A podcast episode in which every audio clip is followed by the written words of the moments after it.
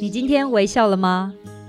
跟着微笑台湾深度走访台湾每个乡镇、每个角落、每座山、每条河，发现这块土地上更多动人的故事，让这座岛屿和你重新连结。现在就出发！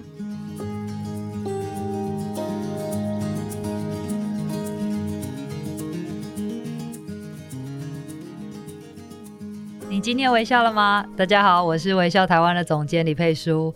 今天要带大家去探访的不是一个乡镇，也不是一个景点，而是大家每天都会经过却很少注意的，那就是我们的公路。其实从国道、省道、县道到乡道，全台大大小小共有两千五百三十八条公路。这些看起来平凡无奇的道路有什么特别的地方呢？这其实让我想起我二零一九年的时候有做过一本季刊的专题，叫做《一三九公路旅》。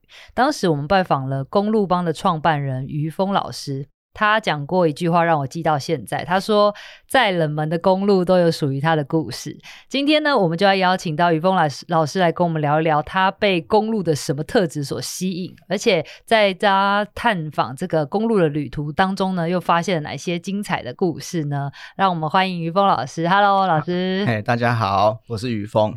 嗨，老师，其实那时候，呃，我知道老师的背景，其实你是在逢甲大学的中文系当助理教授，呃，现在已经变副教授。OK，恭喜你。不会不会。好，老师，那你那时候其实，在很久很久之前，真的是很久哎，Google。街景就还没有开发的年代，对对，就爱上这个公路旅行，嗯，对。然后其实也因此忠实记录了很多台湾公路的风貌跟不为人知的故事，嗯、然后也因此慢慢培养出你的专业。嗯，那你当初是为什么会爱上这个公路旅行的？嗯，其实最早的契机哈，应该是地图啦，就是我们、嗯、我我我跟我弟弟其实两个人都很喜欢地图。哦。然后小时候我爸就会开车哈，载着全家这样到处乱晃。那晃到哪里去呢？就就是我们我跟我弟在后。做翻的地图说，哎、我们要到这条路上面去，然后我们就会到那个地方。就直接指定样子，哎，对，就直接指定，哦、然后我们会跟跟前面的那个驾驶座说，哎，前面右转左转，然后要走哪一条公路这样子。嗯、对，所以这个其实算是有那个家族的那个协议吧。是，我我爷爷是铁道迷，哦、所以他小时候也是带着我搭铁道，然后到处跑这样子。哎、哦，所以我觉得这个是，呃，一方一方面我，我我以以前小时候就很喜欢公路，然后到我长大之后骑摩托车，嗯、哦，我觉得最重要一个契机是在硕士班毕业那一年没。是就去环岛，嗯，骑摩托车环岛。那我环岛，我的我的我的做法不是像大家要写什么台一线啊，或者说 day one day two day three，因为那个时候有个风气，大家会把那个环岛的文章 po 到网络上。对。然后我的我的策略就是，我就是写，哎，我台八线，然后台台多少线，台多少线，线到多少号，嗯、我用这种方式去做分类，然后把我经过的公路，好像在写小说一样，嗯、就把它写下来。然后，哎，不知不觉，不知不觉，然后我就把它在连载在我们那个。环岛、环岛、环岛的版面当中，然后就吸引了一小部分的观众哦，嘿，然后这件事情，当我整个文章结束之后，整个系列的环岛文章结束之后。然后我突然觉得，哎，我好像没有事情可以做了，嗯，就觉得有点空虚，你知道吗？然后就想说连载嘛，就是我是从那个中横切到花莲去，然后从整个南边再再回上来，所以后来我就开始大条路你都已经玩过了，对对，对，哦、我因为我走的都是比较特别的路，小的也小的，因为大家环岛就台一台九嘛，嗯、那我就故意找一些一九三啊、一九七啊，然后县道级，对县道级或者是乡道级的，就是很偏远的那种路线，然后像三美产业道路，就是直接从从那个高雄切到嘉义，不经台南。哇。对，大家可能不晓得说，哎、哦，从南到北，你有一条线是可以不用经过台南的，对，嘉嘉义直达高雄，对，那个就是从那个三美产业道路一直切到高雄那马下乡、嗯、那边有一条三美接到那个茶山产业道路，嗯、然后接到那马下乡的，现在已经沿路都是部落，呃，沿路都是部落跟山区，嗯、然后路也不是很好走。对，那个路况有时候会比较糟糕一点，所以后来回到回到台中之后，我就想说有点空虚，那我就想说好吧，那我就试图就是不要那么那么那么长的旅程啊，我大概就半天一天，然后去找一条公路、嗯、去写他的故事，嗯，然后慢慢因为我我那时候是在 PTT 去连载嘛，所以就慢慢吸引了一票人，觉得这这是一件有趣的事情，然后开始开始跟着有人写，嗯，所以呢，呃，后来就发现这样的朋友就越来越多，其实这个也是公路帮当初会会成型的其中一个原因，就是大家一起来记录台湾的公路。对对，所以那时候这其实公路帮形成就是有这样的一个渊源。没错没错。不过老师，你记得你那时候第一次去嗯哼上路公路探索的时候，嗯、你那个第一条路是哪一条吗？呃，如果说是真正的记录公路，应该是在更早之前，嗯、但是那个时候数位相机还没有普及，而、啊、我自己的相机也很烂，对，所以没有留下太多的照片，很可惜。嗯、那我那时候走的是滨海公路台十七线，哦，大概在二两千年左右，两千、嗯、还是两千零一年左右，也也是骑摩托车，对，然后拍了零星的几张照片，现在都不能用，因为都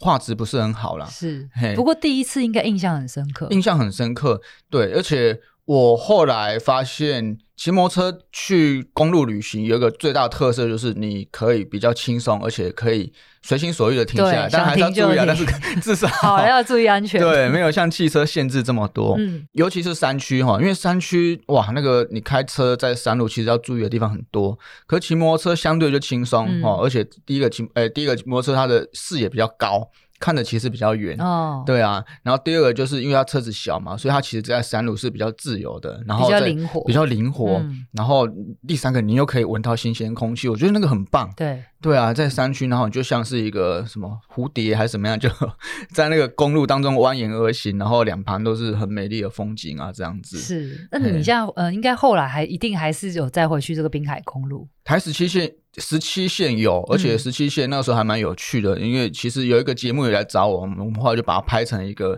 一个十七线的一个滨海公路之旅这样子。嗯、因为那个时候就是他们是讲说他们要找纵贯公路来来谈，对，然后他们就有一个编辑就找了十七线，可是他找十七线的理由是他们他们家小时候在十七线，但是他们并不知道十七线有什么，哦、所以后来就找我来求救啊。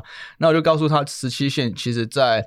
台南一带，它那个滨海盐乡地区其实是很特别的，因为台南滨海一带是早台湾早期制盐的一个最大的区块，是就是那个海盐，嗯嗯哦，然后它现在遗留大大面积的盐田在那个地方。那大家可能不知道，现在我们所吃的盐。都只来自苗栗通宵的精盐厂，只来自哦，对对对，因为只要靠它就够了。嗯、对，可是以前在在那个精盐厂还没有盖好之前，其实都是来自海盐，就是它用晒的，就是大家如果到台南西边就有看到什么盐山啊，什么小的大的这样子。那呃，在其实大家不知道，其实盐 盐盐的这个产业对土地伤害是蛮大的，哦、因为这些盐田哦，嗯、它荒废之后就很难再利用了。嗯，那个土地只能摆在那边，然后现在就积水。哦，因为盐分太高。对，现在看起来就好像一座一座湖，其实并不是。所以其实，在台十七线，在台南沿海一带，可能大家会觉得说，哎，两边好像都是鱼温，其实并不是，那个就是废弃的盐田。哦，对，它就是摆在那边而已。那当然，后来有些人会再利用，但是不多了，因为那边也不是那么方便。嗯，嘿呀、啊，所以那时候就做了这样的报道，然后就是从那个盐业盐田这边开始去发掘，哎，然后再加上其实，呃，有另外一个特色，就是因为那个台十七线靠海，然后渔渔港很多，嗯，那出海捕鱼，他们就是。也那个信仰就要非常强，就妈祖啊，就是要拜一下什么的。所以其实十七线也是沿线的那个妈祖的宫庙，其实是算是最多的，对，分布最多的一座，哎，分布最多一条公路啊，对吧？就是你可能随便一个道路插进去、插出去，都会发现大大小小的妈祖庙或者大庙、小庙都有。对对，这个也是它的一个特色。我觉得老师刚才讲这一连串，你就可以知道说。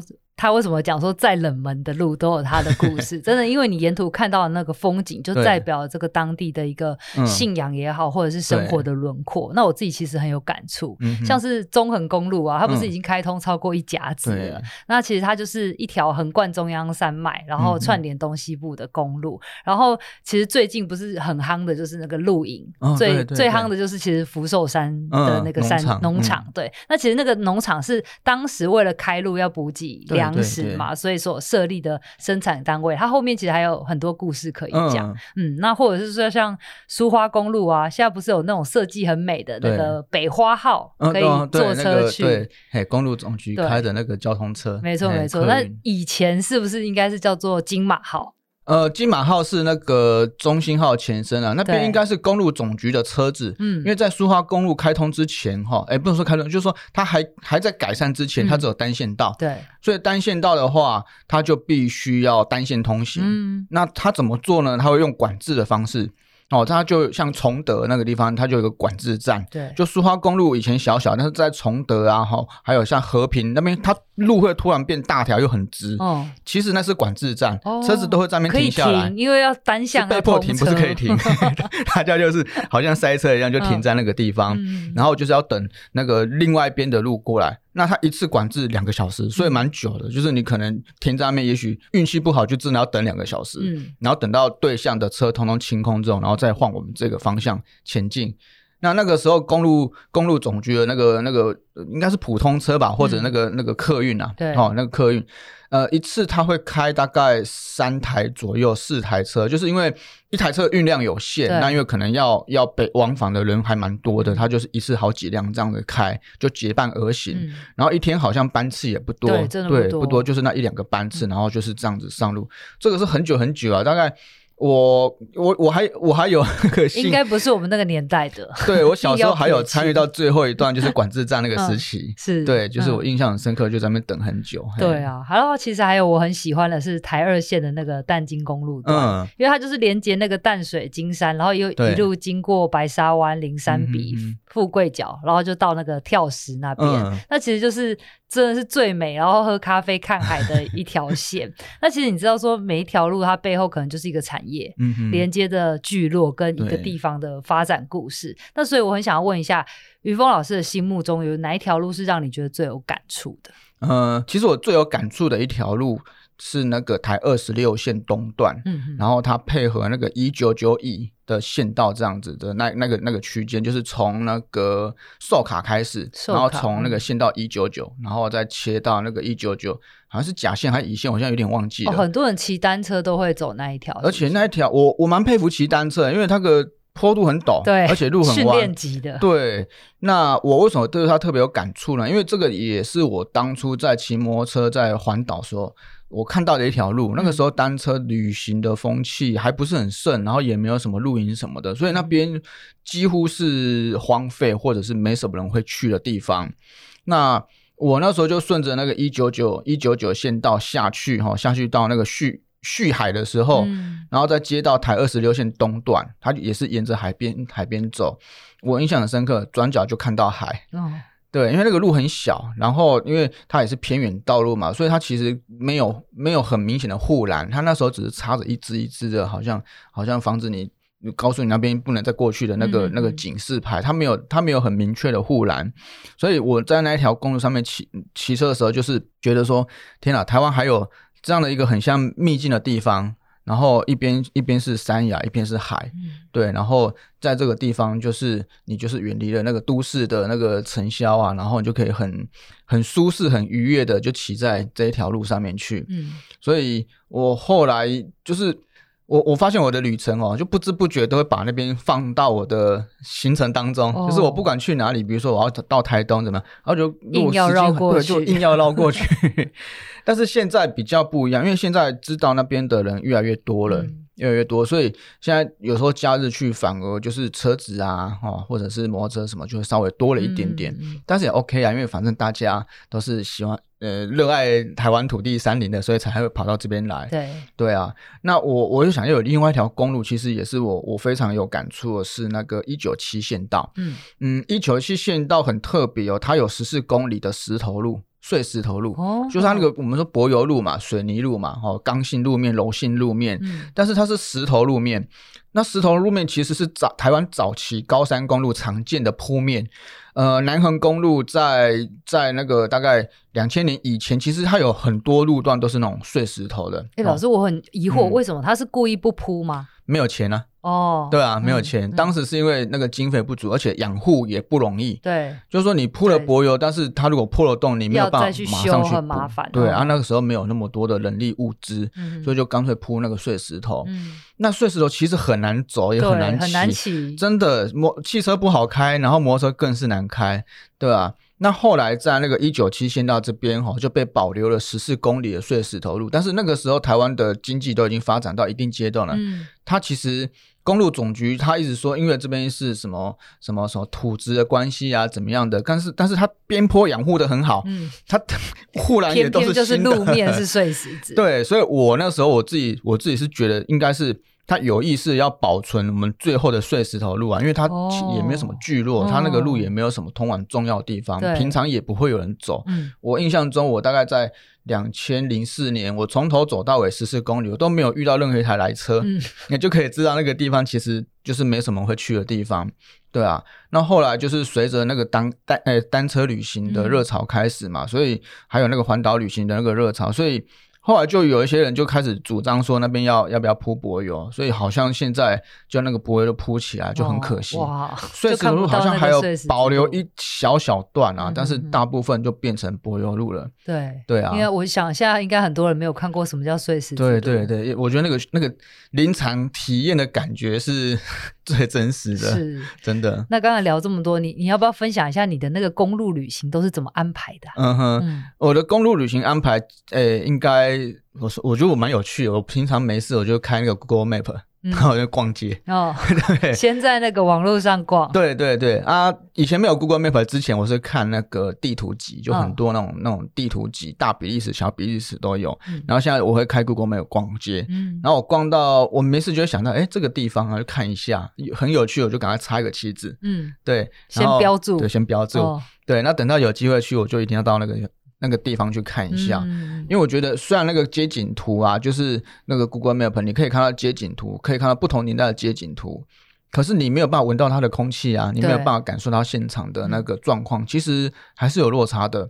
这个就切回到，诶，刚才那个那个我们所说的就是。诶，在街景图之前，我们就有一批人在记录台湾公路。嗯、其实那个时候街景图刚刚上上架的时候啊，我们公路班就有在讨论一件事情，说：诶，啊啊，街景图都出来了，那我们还要记录公路吗？嗯，对啊。那我就其实我就跟大家讲说，其实还是要继续记录公路。为什么呢？因为街街景图它只是它是一个它是一个就是你要去看它才会它才会跟着跑的一个媒媒介而已。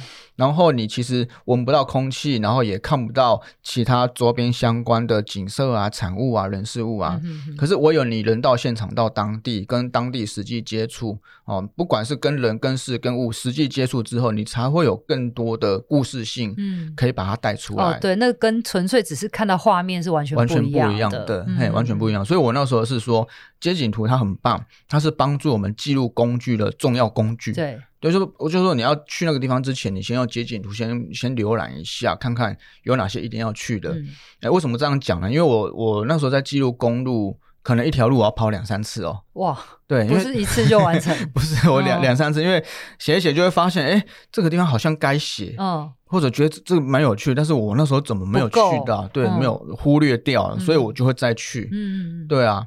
所以就是变成说，如果我没有先透过街景图去了解，就必须要跑两三趟。嗯，其实这样，我我觉得我我也是我自己比较龟毛了。我后来后来在写书，有另外一本书写到日本去，我那时候也是啊。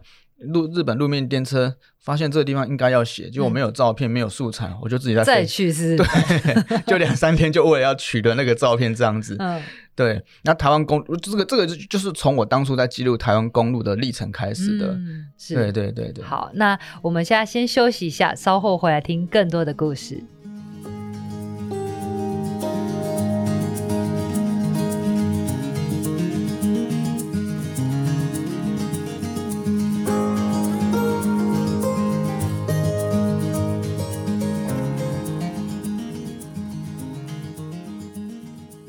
欢迎回到节目。今天我们邀请到的来宾是公路帮的创办人于峰老师。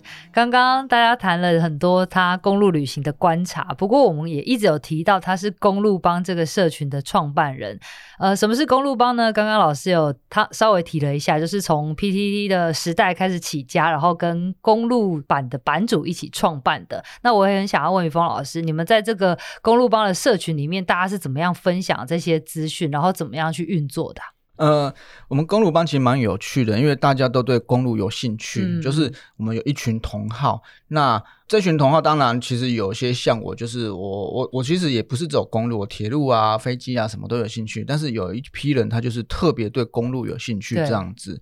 那我们会针对公路的大大小小的任何的知识、任何的讯息，包括道路建设、道路开通、道路的历史。哦，然后还有道路的形式、道路的形态等等，嗯、甚至标线要怎么画，这个也都是我们在我们公路帮讨论的范围之中。那我们那时候有办两个主要的活动，一直延续到现在，大家都还在追这个这两个活动。是什么？嗯，第一个活动可能大家比较少听到，但是我们很常用一个词叫做“哎，我们迈向新的里程碑”。里程碑，里程碑。嗯、呃，什么是里程碑呢？以前的公路啊，它每隔一公里，它就会有个里程碑。对，里程碑就记载了公路的那个里程。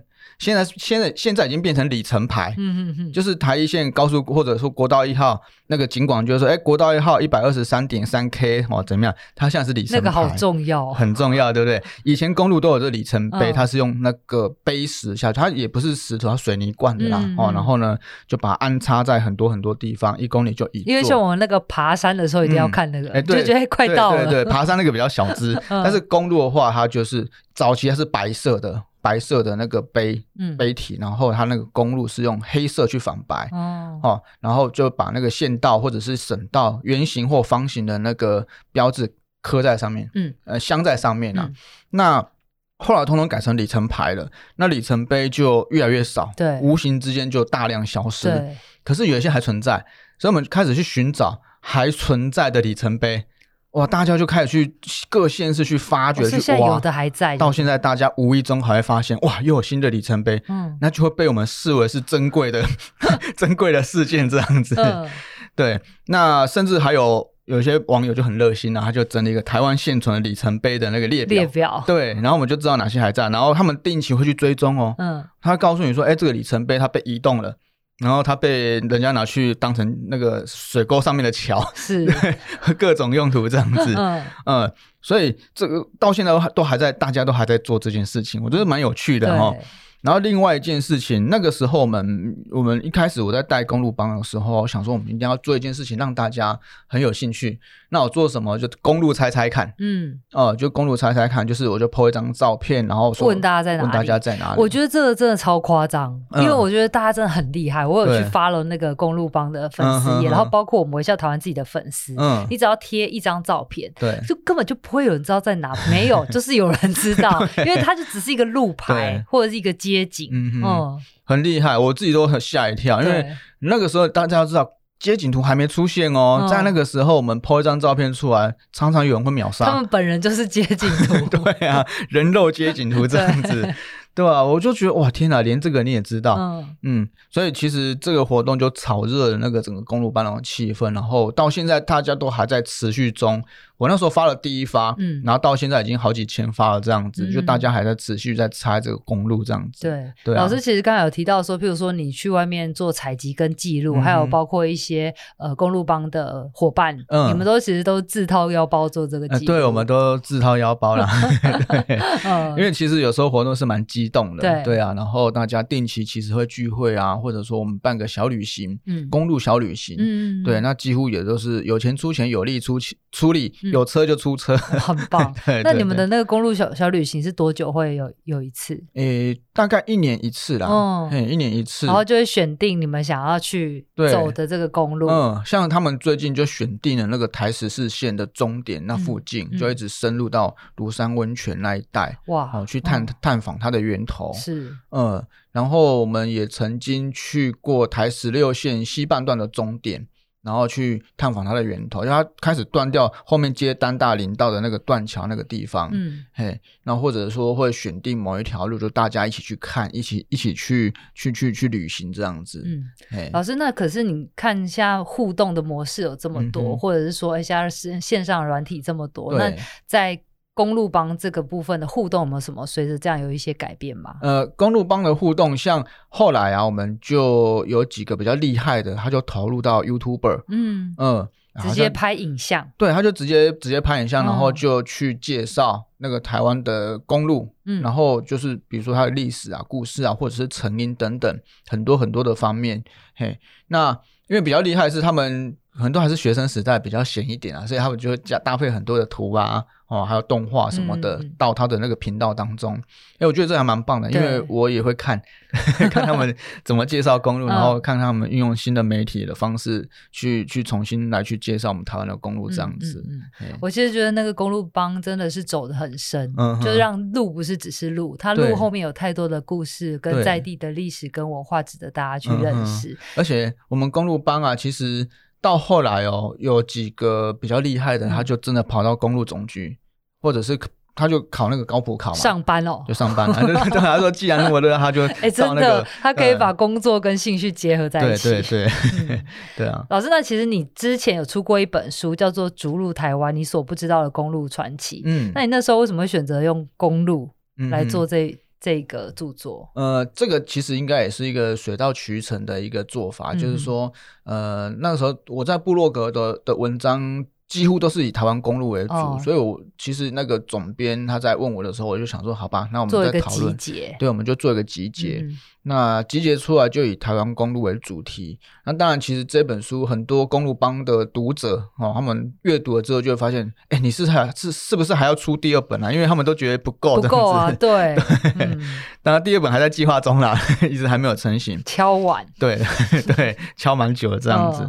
哎呀、哦，那你这几年有没有调整过你就是过去记录的这样的一个方式？嗯，我。我发现我的记录方式越来越细，当然我自己很苦恼，因为会造成我那个上架时间的 delay，、哦、就是 我巨细靡遗、啊、太多细节，太多细节，所以我现在反而就变成说我要忽略那些细节，哦、对，就回到，因为像我现在在看我早期的文章，都会觉得，哎，怎么那么粗？嗯，对，就是好像就是大略讲一讲就过了，是对。那现在我觉得讲的很细，可是后后来反思。好像不应该讲这么细啊，因为还是回到最初的状态，就是大略重点提示，嗯，然后你这样才可以有比较完整的一个一个公路的状态的记录。对对啊，那至于细节，其实可以交给很多不一样的媒体啊或媒材去发挥。嗯嗯，太好了。那所以第二本有打算那个 内容会是什么吗？呃，第二本的内容的话，嗯，可能会选定几条。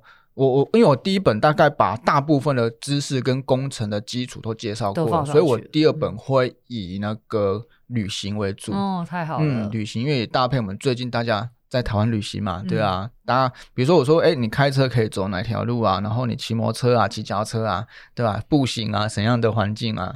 对，然后另外就是公路的景致，嗯嗯，就是哪边有厉害的风景。值得去看一看，对对对，太好了。嗯、那讲到这个公路旅行，其实公路的花海常常是热门的那个打卡打卡的地标嘛。嗯、然后甚至是我们走在路上，嗯、那个行道树，过去其实是有意义的，对，对不对？对，其实行道树的功能蛮多的啦。嗯、那不是只有遮阴而已哦。对，不是只有遮阴而已。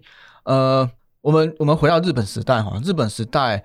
你去看日本时代地图，它有一些公路会旁边画两画两排树，然后它的它的那个图例就是并树，嗯，就树的并列的概念，并树。早期这些树哈，它有一个功能是为了要让美军看不到你在地面干嘛。哦，遮掩用的，嗯、遮掩用的。嗯、所以像部分的那个军事地区啊，他们就故意种那个芒果树。那芒果树它就会，因为它会那个很快的长很快，然后会那个。而且长很宽，树荫，树荫对它，它长很宽，树荫就会把道路盖起来。哦，盖起来之后，那你在下面做军事移动，那上面飞机它也看不到嘛，嗯、空拍它也看不到。是，嘿，所以像现在云林那边有几条绿色隧道留下来，其实就是。早期是军事用途的。哦，所以当年其实是那个战备道路，对对对、嗯，所以要遮起来，嗯、所以才种了行道树。对对，OK，好，好，那现在我们公路的行道树，其实呃，像公路总局啊，他们会去研究说这个树对路。用路人的影响，嗯，然后去评估我要种哪些树。对，不是不是只有漂亮就好，它也要兼顾安全，它要兼顾安全，这很重要。哦、那大家如果对树比较认识的话，你会发现我们最常见的行道树是小叶懒人。对，嗯，小叶懒人为什么？因为大家看那个小叶懒人，它的那个树形啊，它是像一个酒杯的底座，它是斜的，嗯，倒三角形的，嗯、它的树形是这样子，所以它往上，哎，树再怎么长，往上长。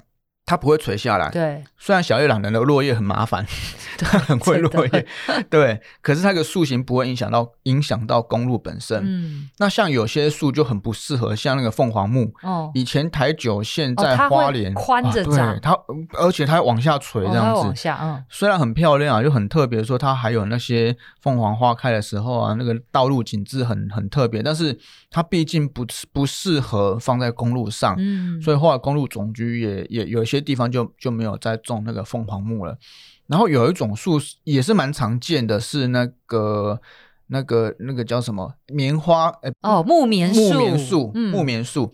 呃，木棉树来讲的话，大部分它会放在高速公路居多。哦、那省道以前也有放一些，可是后来也不鼓励放。为什么？因为木棉，你知道那个木棉花的种子，它会对骑机车的用路人造成伤害。它比较滑，对不对？它比较滑，嗯嗯，但是对。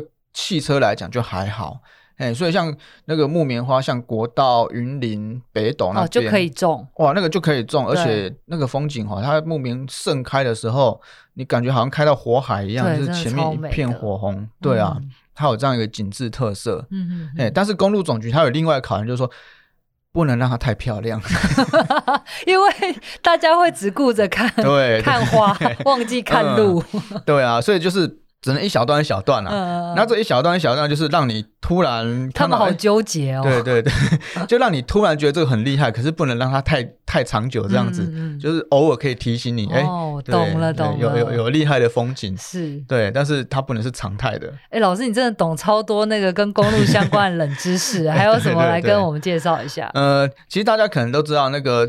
中正路跟中山路的故事，啊，对啊，每个地方都有哎，欸。其实呃，大家可能不晓得，我们台一线大家都知道，哎。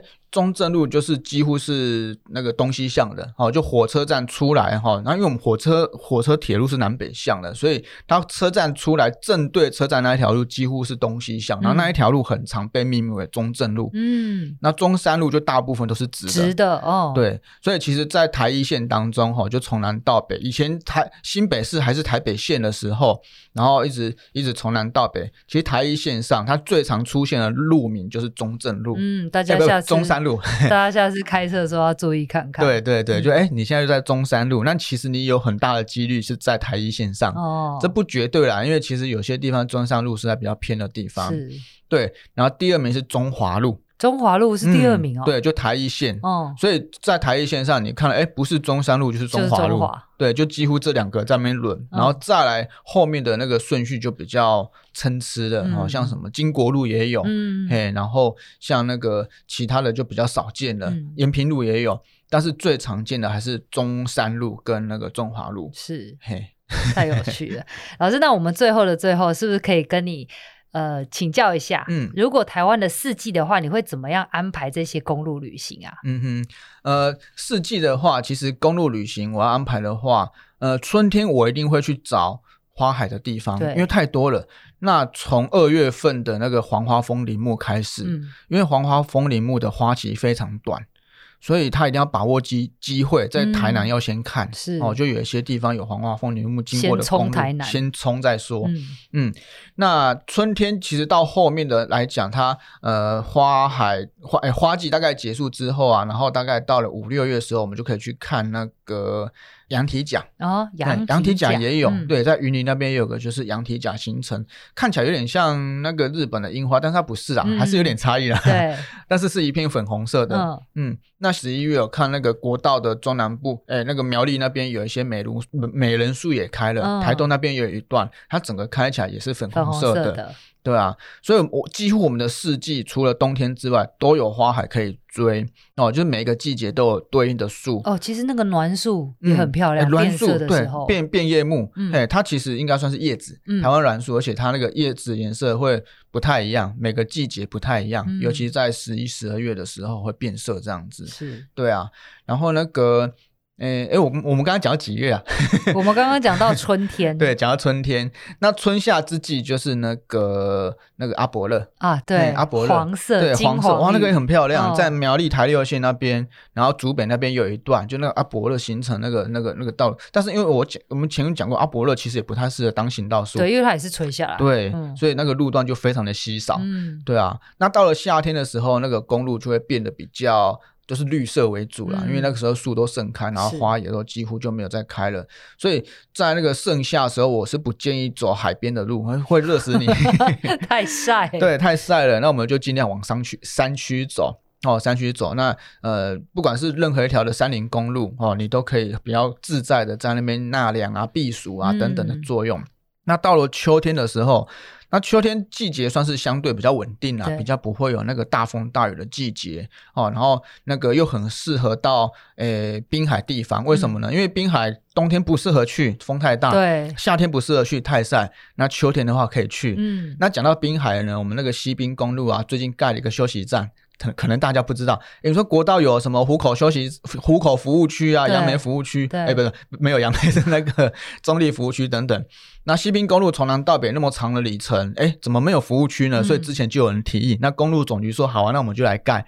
哎，然后我们公路帮也跟他合作啊，就就说，那我们就帮你介绍、帮你记录、帮你看看这样子。嗯、所以呢，他就在那个云林口湖那边盖了西滨公路的第一座服务区。哇，嗯，它就是没有像国道服务区的规模那么大，嗯，但是该有的设备都有，就是它也有规划大型车的停车区啊，哦，然后也甚至规划了重型机车停车区，嗯、因为西滨公路用路人有蛮多是重机的，是，嘿，所以它有规划重机停车区，然后还有那个小客车的停车区，那你。就可以到西滨公路那个口湖服务区，哈，去那边待一下。嗯、那这个服务区它比较特别，因为它真的蛮小的，它就是盖在那个西滨公路的桥下。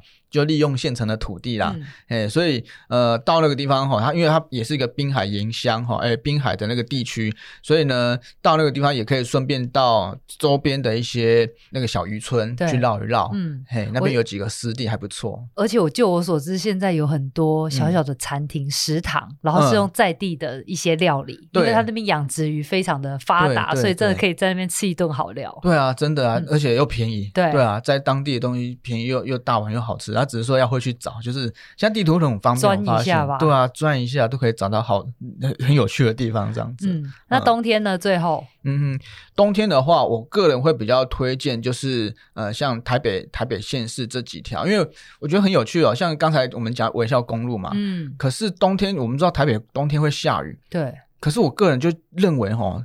那就是这种蒙蒙细雨的感觉才是台北的感觉。对，当然生活在这个地区的人就会想，哦，no，我就是要到南部去，嗯、去那个避开这样的阴雨天气。对吧？我我这个思考可能跟大家会比较比较不一样。我觉得要懂得欣赏当下，嗯，嗯欣赏那个雨景啊，对欣赏这个湿湿的感觉。嗯，你知道文人最喜欢的温空气就是那种空翠湿人衣的那种感受。哇，你整个把它美化了，可以、啊、可以。